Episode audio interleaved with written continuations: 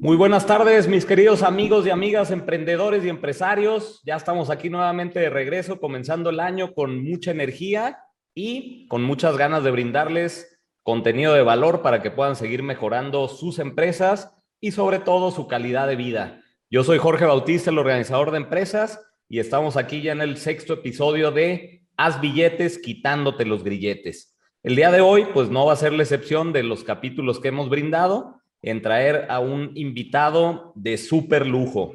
Hoy de verdad que me siento muy, muy contento por el tema que vamos a platicar y sobre todo porque va a estar con nosotros una persona que yo aprecio mucho, admiro mucho y de verdad es que soy fan de, de su trayectoria y todo lo que está haciendo por los demás. Y es bien importante eh, tomar en cuenta el tema que vamos a tocar el día de hoy. La mayoría de los dueños de negocio, la mayoría de los dueños de pymes, eh, están tan ocupados en el tema de las ventas, de los clientes y sobre todo de la operación, que a veces llegan a olvidarse del recurso más valioso que tiene una empresa. Cuando hablamos de una empresa, podemos hablar de una cuenta de banco, podemos hablar de un edificio, podemos hablar de un producto y muchas veces se nos olvida que de lo primero que tenemos que hablar es de las personas que trabajan en ella. Las personas en conjunto se convierten en un equipo y este equipo es el que se convierte en la empresa.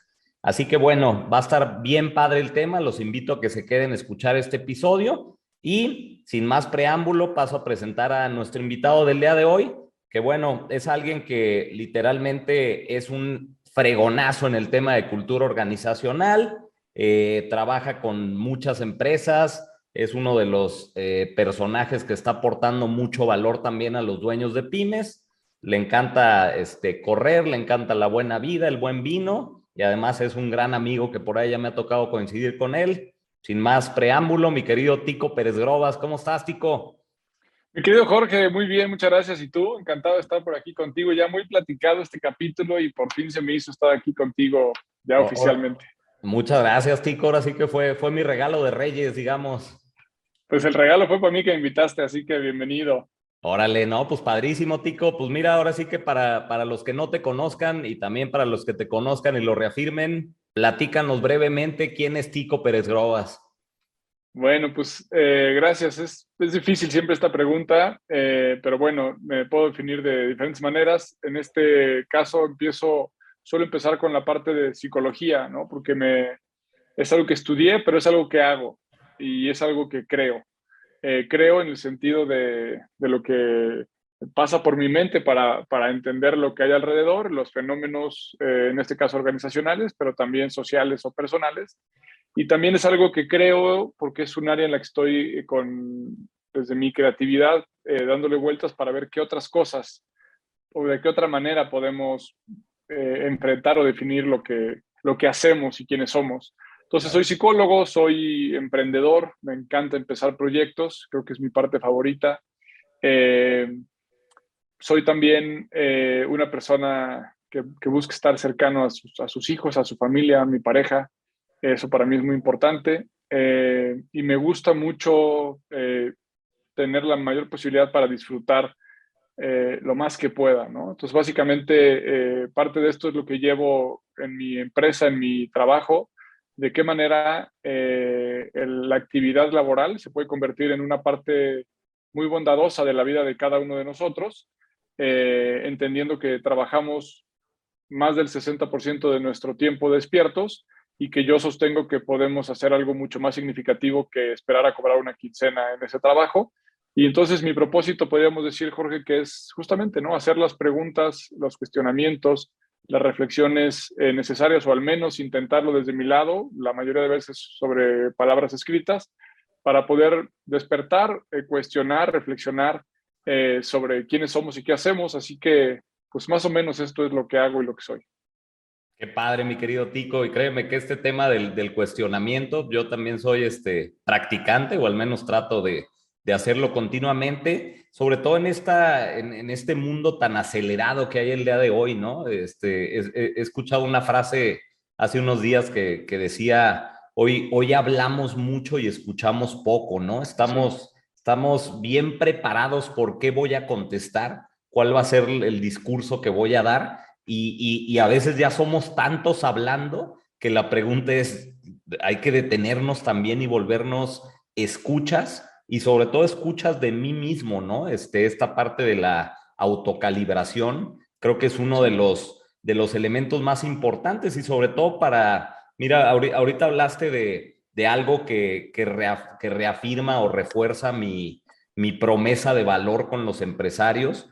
Eh, yo cuando inicié este podcast, una de las, de las promesas que hice fue, voy a invitar personas que les importe más allá de los negocios, ¿no? Yo creo que hoy en día hay demasiada instrucción técnica y a veces nos estamos olvidando que además de empresarios también somos seres humanos, ¿no? También necesitamos estar bien con la familia, estar bien espiritualmente, estar bien de salud y sobre todo estar bien mentalmente, cuidarme a mí mismo, porque si yo estoy mal, si yo estoy en un estado de estrés, de depresión, de ansiedad, pues la realidad es que también la gente que está trabajando conmigo va a pagar el precio de eso, ¿no? Entonces, qué padre que estás con nosotros, mi querido Tico, así que quiero aprovecharte al 100%, así que voy a entrarle directito al tema. Ahorita, ahorita hablaste de, usaste una palabra que era bondad, ¿no? Dijiste el tema de, de ser bondadoso, ¿no?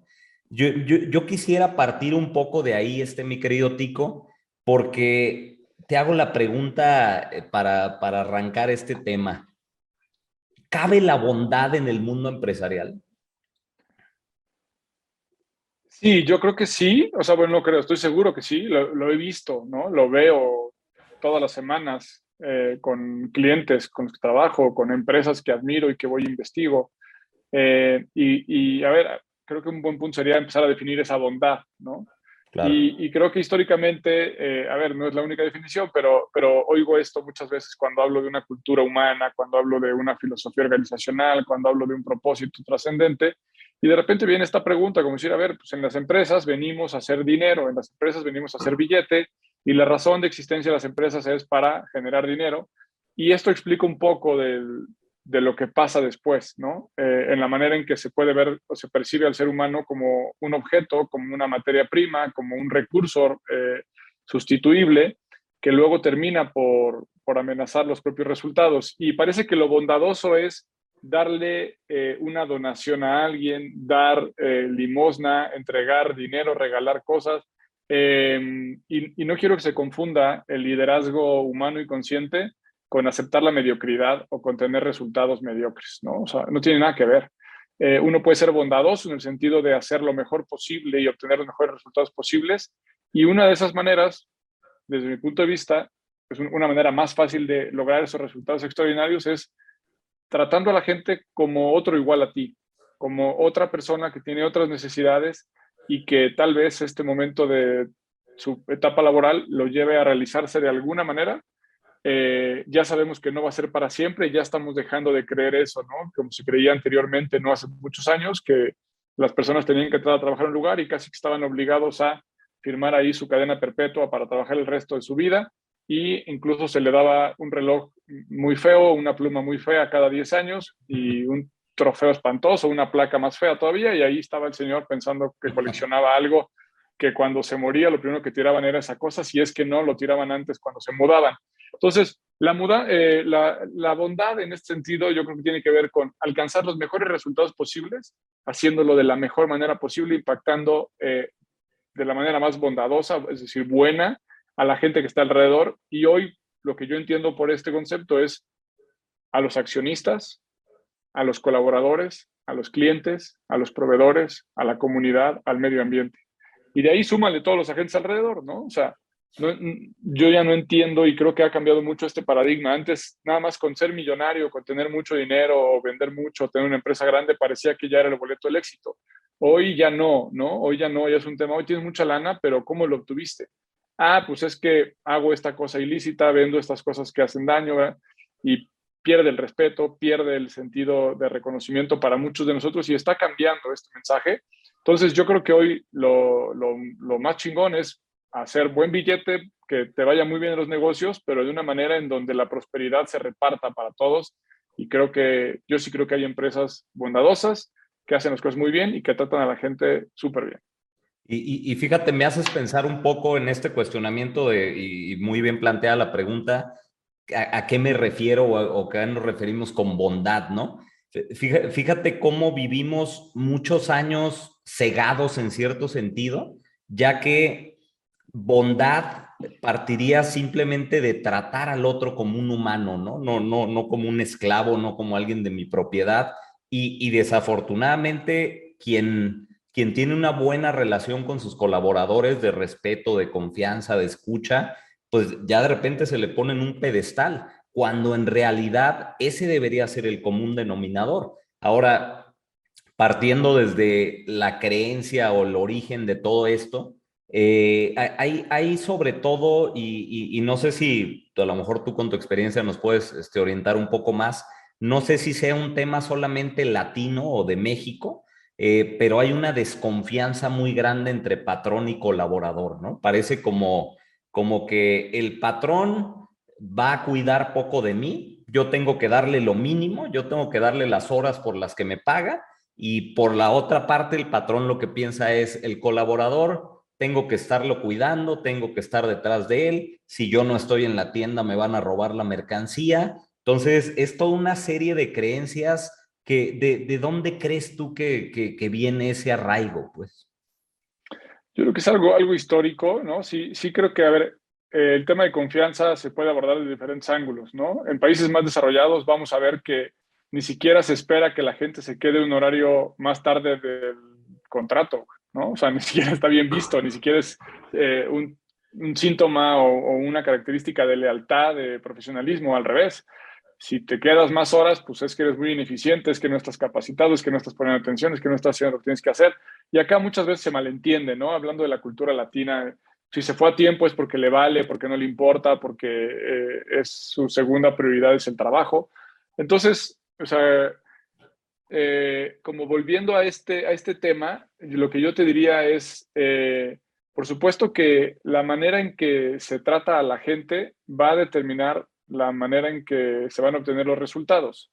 Nosotros veíamos que históricamente había esta falta de confianza y, no tengo la respuesta exacta de en qué momento, en qué año o en qué fenómeno, ¿no? Pero tendríamos que ver y remontarnos un poco a los orígenes como especie o a los primeros orígenes, no como especie necesariamente, porque fue un poco después, cuando nos empezamos a agrupar. Y quizá eh, cuando empezamos a agruparnos en grupos más grandes, porque al principio éramos comunidades de 10, 12, 15 personas, ¿no? Cuando empezamos a, a, vivir ya en comunidades más grandes para organizar nuestra producción, para organizar a repartir nuestros bienes, incluso los bienes después de la muerte, eh, vimos que la forma de, poder eh, relacionarnos y convivir fue muy distinta y eso eh, lo podríamos asimilar. Hay un libro que me gusta mucho de, un francés, Frédéric Laloux, que voy a tomar mucho de este libro para explicar un poco de esta trayectoria, ¿no? En donde el libro se llama Reinvertir las organizaciones y podemos ver que hay un concepto en donde dice, esta etapa de las organizaciones ha ido evolucionando y no es una evolución lineal, esto es un concepto importante, es una evolución por estadios, ¿no? Por estadios, en donde el primero, digamos, que tenía que ver con este, como si fuéramos una manada de, lobos, una, una mafia o una, una pandilla, ¿no? En donde había mucha lealtad, había un tema de poder, había una imposición, una persona que estaba al mando, y bueno, pues con miedo, y luego había una, una sucesión, pero lo que decíamos es, si lo pensamos en manadas, es el que te va a quitar tu lugar, Jorge, es tu hijo o uno de tus hijos o otro que está contigo en tu clan. No va a venir un externo, ¿no? O sea, el enemigo está dentro, entonces tengo que cuidar y tengo que... Es, es el de casa. Entonces, en ese sentido, es quién, ¿no? Creo que ahí puede, o sea, podemos encontrar parte del, puta, ¿quién, ¿quién es el que me va a venir a amenazar? ¿Quién es el que me va a robar? ¿Quién me va a quitar? ¿Quién me va a quitar a las hembras? ¿Quién me va a quitar el derecho? ¿Quién me va a quitar la fuerza? ¿Quién me va a quitar la vida? Y después de ahí pasamos a otro tipo de organizaciones en otro nivel. Y estas organizaciones, desde esta teoría, son las ámbar, las pasadas eran las rojas. Y en esta organización ámbar, lo que podemos encontrar son organizaciones mucho más del tipo religiosas, ¿no? O del tipo militares, en donde ya se ve, ¿no? Ah, ok, yo no me voy a meter contigo. O sea, yo, yo ya no te voy a casar a ti. Yo tengo que respetar este proceso y me conformo con que yo esté 17 escalones abajo de ti y si bien me va, me formo y voy subiendo, pero si no acepto esta parte, ¿no? Eh, eh, esas organizaciones nos dejaron muchas cosas, ¿no? Nos enseñaron los procesos replicables, nos, enseñaron a, poder respetar jerarquías, nos enseñaron varias cosas a estar mucho mejor organizados y luego llegaron otras naranjas que son las que vemos más hoy en el entorno, que están eh, muy eh, enfocadas en el logro, ¿no? Y, y, prácticamente en este paradigma lo que vemos es que las organizaciones funcionan como máquinas y vas a ver muchas metáforas, ¿no? Y entonces en ese sentido es como si fuéramos todo un engranaje completo, tú eres parte de un engranaje y tienes que estar haciendo lo que tienes que hacer. Y entonces, si tú no lo haces o no le pones ganas o no pones atención, afectas mi resultado. Y entonces a lo mejor no es que no confíe porque me vas a robar, me vas a matar, me vas a robar mi queso, sino no confío que lo vayas a hacer muy bien. ¿no? Mm. Y entonces en esa confianza lo que vas a descomponer, deja tú la confianza que tenga, lo que vas a descomponer es mi resultado final y tal vez venga ahora sí mi jefe de la jerarquía pasada a poderme decir que es mi responsabilidad o el que no hizo su chamba fui yo, aunque sepan que eras tú el que no la hizo, ¿no? Entonces, viene una parte de decir, ¿cómo nos salvamos el pellejo? ¿Cómo podemos garantizar la permanencia de cada uno para que en la sombra de estas tres organizaciones o estructuras, ¿no? En donde funcionábamos como máquinas, funcionábamos como iglesia o como religión o como, o como un equipo militar, como un grupo militar, o funcionábamos tal vez como una manada de lobos o como una pandilla, desde ahí creo que había mucha sospecha de que el otro era el problema, mucho más allá de que pudiera ser parte de la solución. Ok. Ahora, eh, tú que continuamente trabajas con, con, equipos en las empresas, ¿cuáles crees que son las principales disfuncionalidades que, nos encontramos en el día a día los empresarios, en, tanto en la formación como en el desempeño de mi equipo de trabajo? yo veo varias, pero me, voy a rezar un poquito a lo que decías al principio, ¿no? O sea, creo que en, esta simulación en la que yo hago como que te pago y tú haces como que trabajas, pues ahí, ahí, ahí, encontramos a muchas empresas estancadas, ¿no? Las estadísticas hoy nos dicen que si bien mucha gente está renunciando, hay una mayor cantidad de gente que no está renunciando físicamente, pero que ya renunció emocionalmente, ¿no? Entonces, de entrada, sería un buen punto de partida, ¿no? Cualquiera de los que escuchan este capítulo es si tú estás dentro de, un equipo, una organización, eres líder de un grupo, preguntarte, a ver, si les preguntaras la verdad, a quiénes de ellos estarían decidiendo seguir trabajando contigo, quiénes están comprometidos y quiénes no, para que puedas tomar un, como un punto de partida hacia dónde, hacia dónde moverse.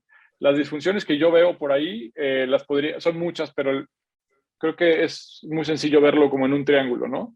En donde tendríamos que eh, tener claro que tenemos un objetivo para el que trabajamos unos resultados que alcanzar.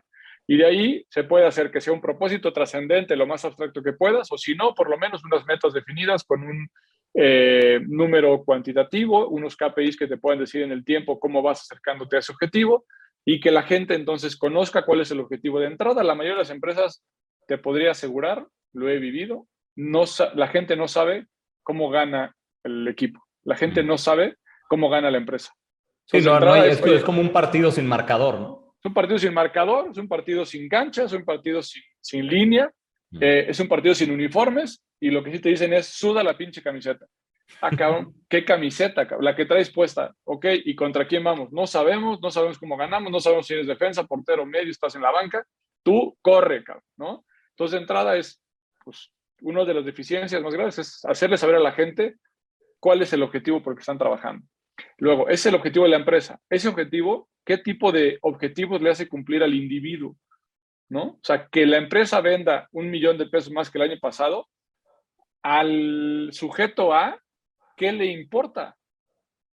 ¿Sí me explicó? Ah, si vendemos un millón de pesos más, tú te pasa esto en tu vida, personal, profesional, financiera, este, espiritual, emocional, lo que quieras, ¿no? Pero algo le tiene que pasar a la gente si pasa lo que estás esperando que pase. Para que eso pase, entonces la gente viene el triángulo que te decía. La gente tiene que saber lo que tiene que hacer, cómo lo tiene que hacer, dónde lo tiene que hacer y cuándo, poder hacerlo, tener las herramientas, el hábitat del entorno, las circunstancias adecuadas para hacerlo. Y el otro es que quiera hacerlo. Y tenemos que comprender que entre saber, poder y querer, puta, pues hay un infinito, ¿no? Porque en cuanto capacitas, ahora tienes que habilitar la nueva tecnología o en cuanto compras el software, hay muchas empresas que tienen el nuevo software, el nuevo CRM de no sé qué, pero la gente no sabe usarlo, entonces queda ahí y no sirve para nada. O al revés, la gente está duplicando hojas de Excel en cada una de las partes donde pasa la información, se prestan muchos márgenes de error y no compramos la tecnología. Eso hace que la gente en algún momento ya no quiera y cuando traes el cambio, pues la gente ya no quiere, ¿no? O la gente que está no es la que necesariamente tendría que estar. pero es la que estaba hace cinco años cuando empezamos y es la gente que fue muy leal cuando no teníamos eh, cafetería en la, en la oficina, ¿no? Entonces, de entrada lo que tenemos que decir es eso, ¿no? Para mí es en ese camino. ¿Qué tiene que hacer la organización? Asegurarse que la gente sepa hacer lo que tiene que hacer, lo pueda hacer, tenga todas las herramientas para hacerlo y que quiera hacerlo. Donde más cojean las empresas desde mi punto de vista es en la parte de poder tener la relación necesaria con el colaborador para que quiera hacer lo que tenemos que hacer como empresa. Porque en el contrato, lo único que dice es que tú vas a estar ahí de tal hora a tal hora y que te van a pagar tanto tiempo por ese tiempo. Tanto monto por ese tiempo que tú ejerces. La siguiente pregunta es, ok, ya estás aquí en la empresa, pero ¿qué estás haciendo? ¿Cómo lo estás haciendo? ¿Para qué lo estás haciendo? ¿Qué tan comprometido está? Porque le podemos enseñar a alguien un speech para vender, pero no le puedes enseñar a sonreír. Le podemos enseñar a alguien cómo decir algo de información técnica, pero no le podemos enseñar a que cuando alguien lo vea a los ojos mientras le explica esa, genere un brillo que el comprador diga, no mames, lo necesito, ¿no? Y eso es a través de la pasión, de la motivación, de la inspiración. Y eso no se compra con lo que pagan en las quincenas. Ahora, ahorita decías algo bien interesante del tema de pocas empresas sabe el colaborador hacia dónde vamos, ¿no? Y, y, yo creo, porque yo también me lo topo en el día a día con los empresarios, que ni siquiera el dueño sabe a dónde va a veces la compañía, ¿no? O sea, el, para qué estoy aquí, para comerciar, para vender este producto, para hacer lana, para pagar mis cuentas y nada más, ¿no? Pero pues, la visión está poco clara, no sabemos para qué venimos aquí día a día. Y de repente se le puede cargar mucho la culpa al, al emprendedor, ¿no? Ahorita haciéndole un poquito de abogado del diablo, ¿tú crees que la mayoría de los colaboradores entran a un lugar a trabajar con un para qué claro a nivel personal? Te, te, te voy a decir por qué te hago esa pregunta. Porque para mí el para qué del, del, colaborador debería estar empatado con el para qué de la compañía, ¿no? Yo, yo normalmente lo que le digo a los dueños es, imagínate que este es un barco y lo primero que le tienes que preguntar a los, a los pasajeros y a los tripulantes es, oigan, este barco va hacia esta isla, ¿ustedes quieren ir a esa isla? Y, la segunda pregunta sería, ¿y para qué quieres ir? ¿Qué vas a ganar tú? Porque está claro que la compañía va a ganar este revenue y dinero y utilidades y demás, ¿no? Pero falta cuestionamiento, Tico, más bien esa es la pregunta a nivel general, tanto colaborador como, como este patrón. Sí, sí, sí, por supuesto, ¿no? O sea, yo creo que ese tipo de cosas son completamente individuales. La pregunta, Jorge, ante un entorno en el que yo creo que la verdad es que tenemos pocos niveles de conciencia o niveles muy bajos de conciencia.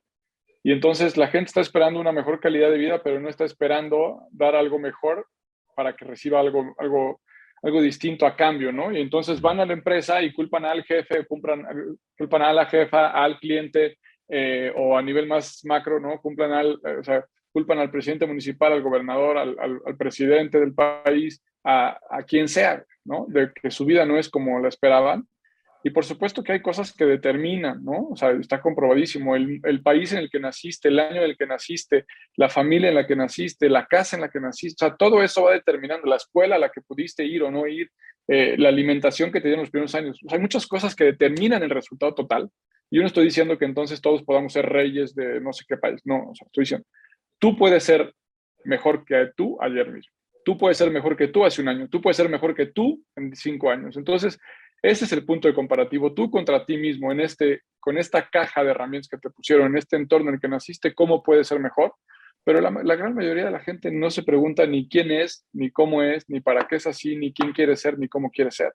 La gran mayoría de la gente prefiere vivir en automático, apagar el despertador, irse con mala cara al trabajo, regresar quejándose del trabajo, compartir la cena con otros tres, cuatro integrantes que estén quejando de cómo el mundo es un opresor.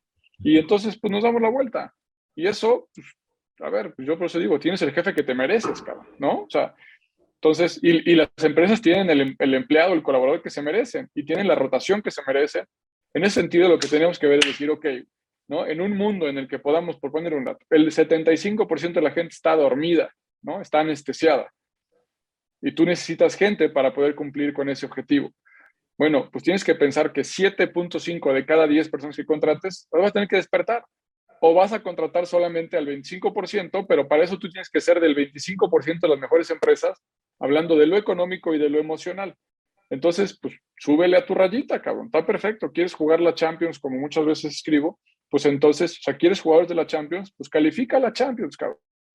Pero no puedes estar en la CONCACAF queriéndote traer en un draft a los mejores de allá, porque no les puedes ofrecer lo que ellos quieren. Entonces, te traes a los jugadores de la CONCA Champions, les haces todo un proceso, los elevas, despiertas su conciencia, sus ganas, su saber, su querer, su poder, para que entonces aquí lo puedan hacer. Y ese, esa relación es donde sí se cambian las vidas, ¿me explico? Pero es muy diferente que por decir, puta, pues yo ya contraté 10 personas y le pago el día que quedé a las 10, ahora las 10 van a estar despiertas. No, las, están 7.5 dormidas. Esas van a estar dormidas. El sueldo no las va a despertar, los va a despertar otra cosa. Los va a despertar la curiosidad, el aprendizaje, la enseñanza, el abrazo, el cariño, los libros, el curso, eh, el demostrar lo que puede pasar. Entonces, eh, yo sí creo que hay una parte de los individuos, pero como emprendedores o empresarios, nuestra responsabilidad es, una, agarrar solamente el 25%, pero eso ya los agarraron las grandes, ¿eh? Esos ya los agarraron y, y tiene la cabeza ahí. Ese 25% está pensando en Google, en otras empresas más grandes con sus beneficios y sus desventajas. Ahora, si eres una pyme que estás empezando, que tienes dos, tres colaboradores, pues con más razón tendrás que hacer una gran labor para agarrar gente joven que quiera hacerlo, que tenga ganas, o gente que ya esté en otra fase de su vida que quiera venir a proyectar y empezar a hacer tu combinación como, como la realidad nos, nos lo lleva a hacer. Entonces, ante la gente dormida hay que despertarlos como empresa y ante, si queremos la gente despierta, pues habrá que tener una oferta mucho más atractiva de la que tenemos hoy. ¿Crees que, que hay una resistencia a, a ser un líder comunicativo por parecer un líder blando?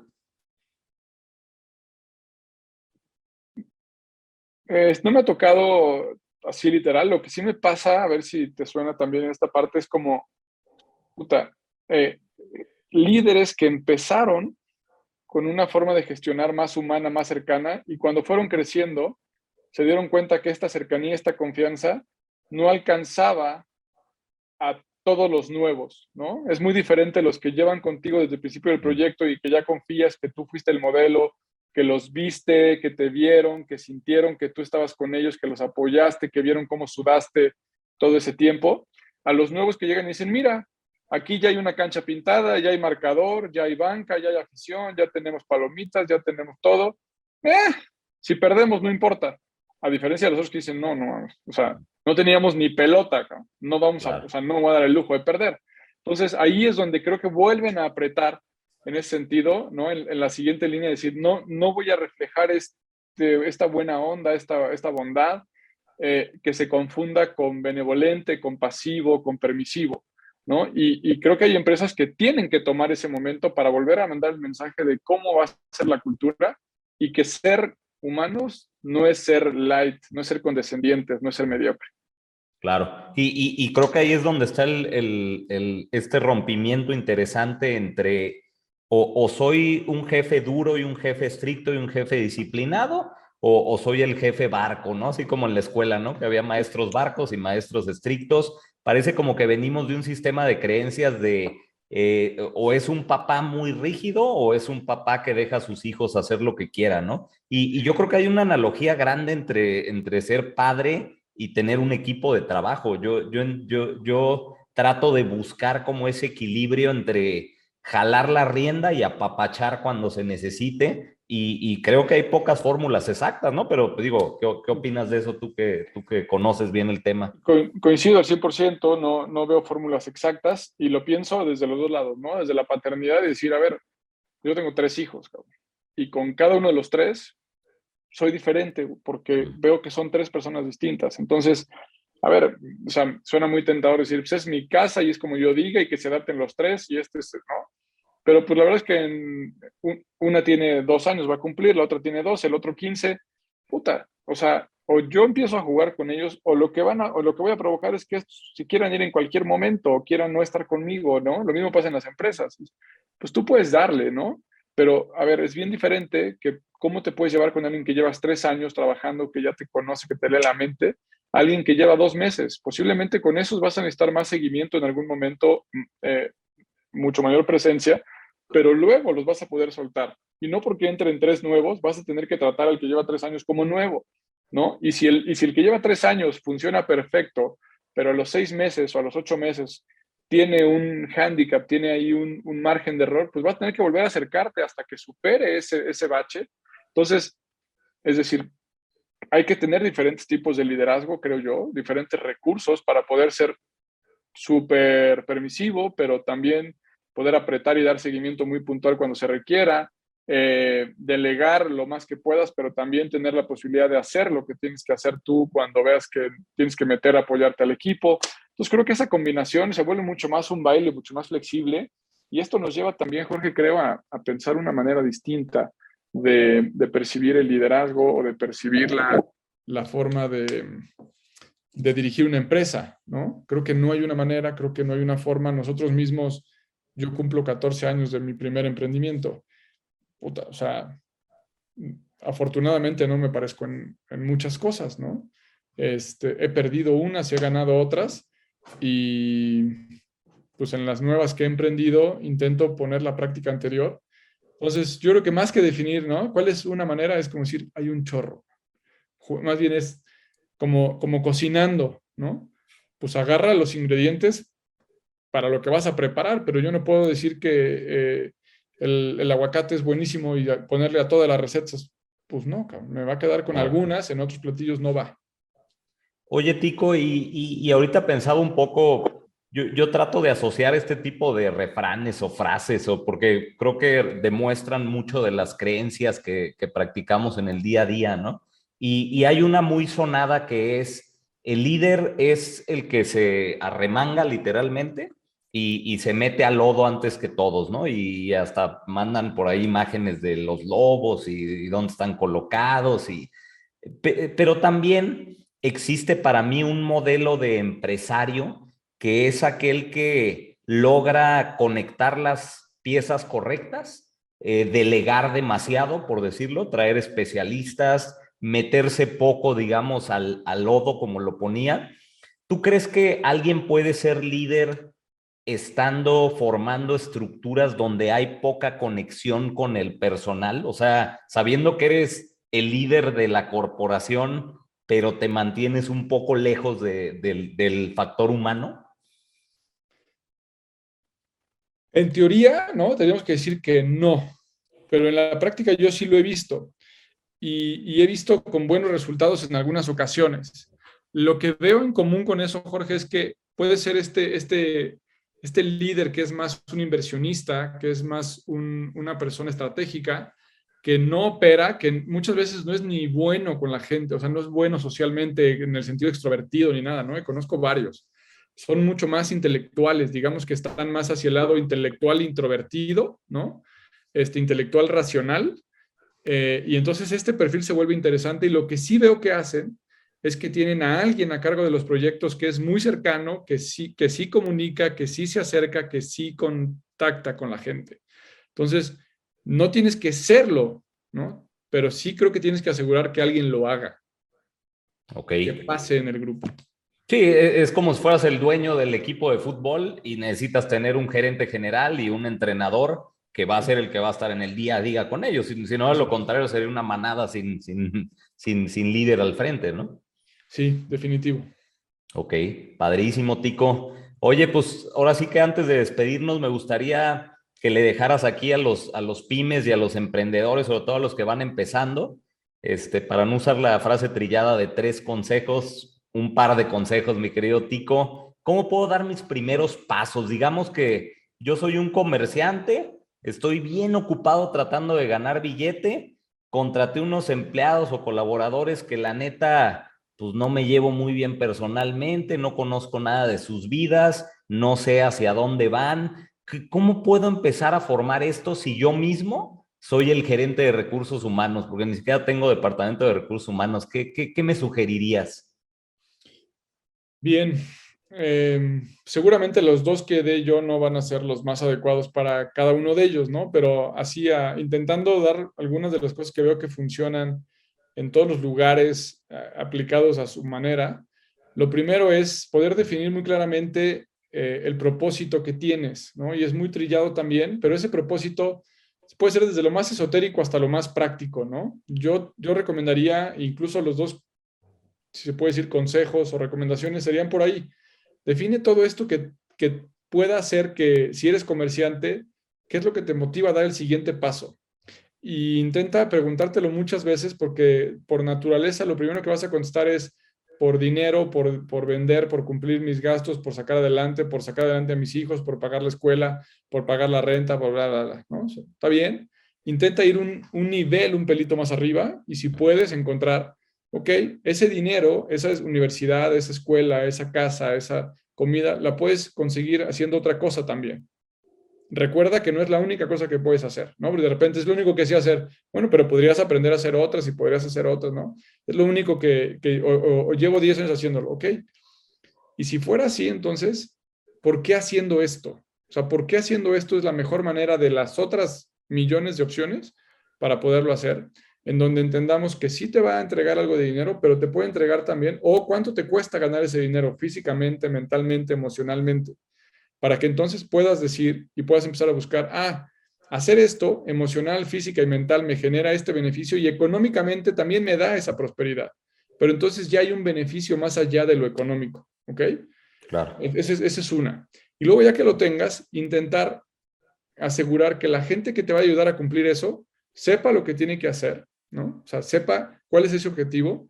Si lo puedes inspirar con esa gran misión, si la encontraste, pues qué bueno, pero si no, por lo menos Así como para ti va a ser lo económico, por lo menos que para tu gente también lo sea.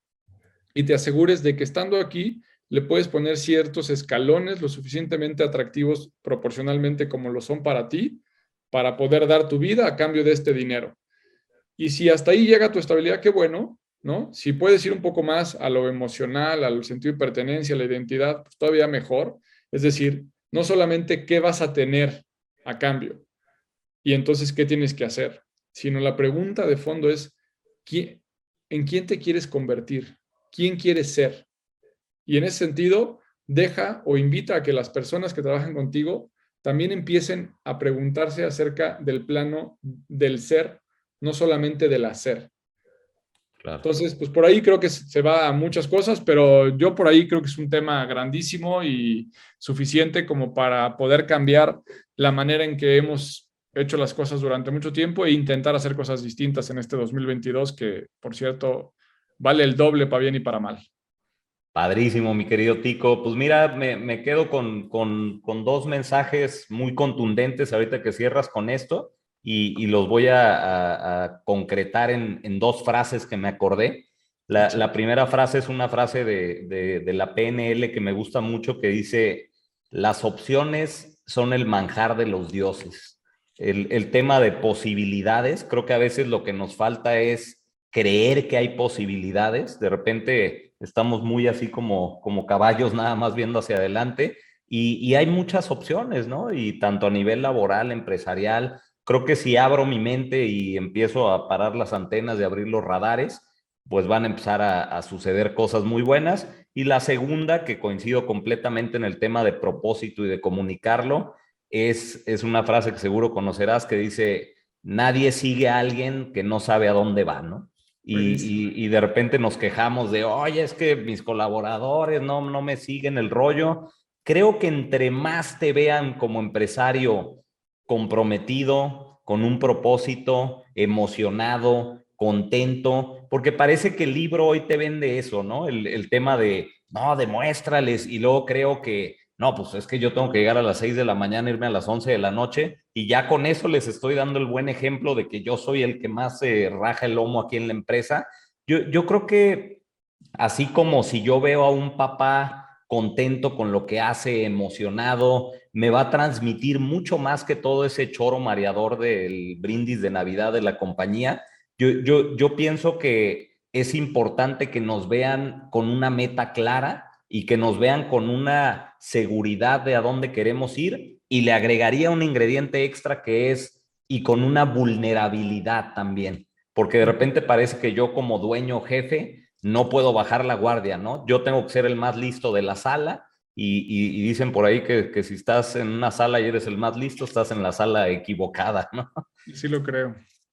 Claro que sí, mi querido Tico. Oye, pues antes de despedirnos, de verdad es que te quiero agradecer muchísimo este espacio que, que me regalaste y que le regalaste sobre todo al auditorio. Sé que eres una persona ocupada, mi querido Tico, y me da mucho gusto además este, poder coincidir contigo. Y pues como bien dices, es un tema que da para largo, pero esperemos que, que aquí hayan quedado mensajes, sobre todo que, que los lleven a pasar a la acción. Creo que eso es lo importante porque estamos llenos de teoría, estamos llenos de libros de hábitos, de productividad, de dietas, de alimentación, pero lo que falta es echarlo a andar, ¿no? De repente volteo y digo, ¿por qué estoy lejos de las metas? Pues porque ya lo que te falta es hacerlo, literalmente, ¿no? Entonces, yo sí los invitaría a que dieran estos pasos y antes de despedirnos, ya nada más dos temitas rápido.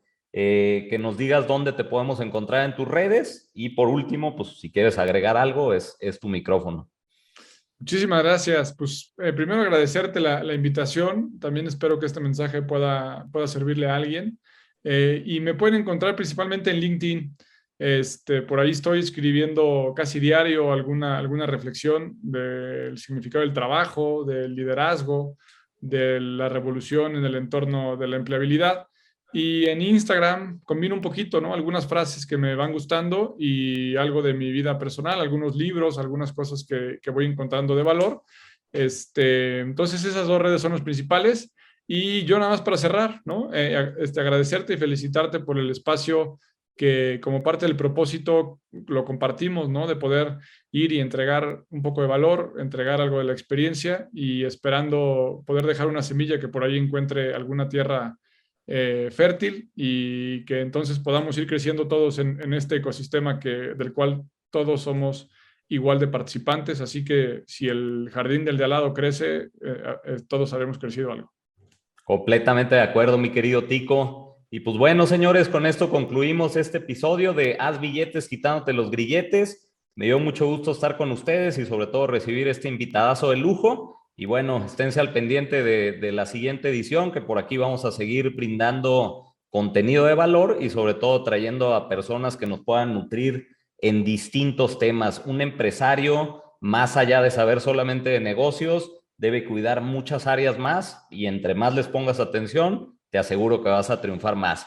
Yo soy el organizador de empresas y les deseo un excelente inicio de este 2022. Un fuerte abrazo, mi querido Tico. Abrazote, hermano. Muchas gracias. Saludos a todos. Cuídate mucho. Gracias. Dios te bendiga.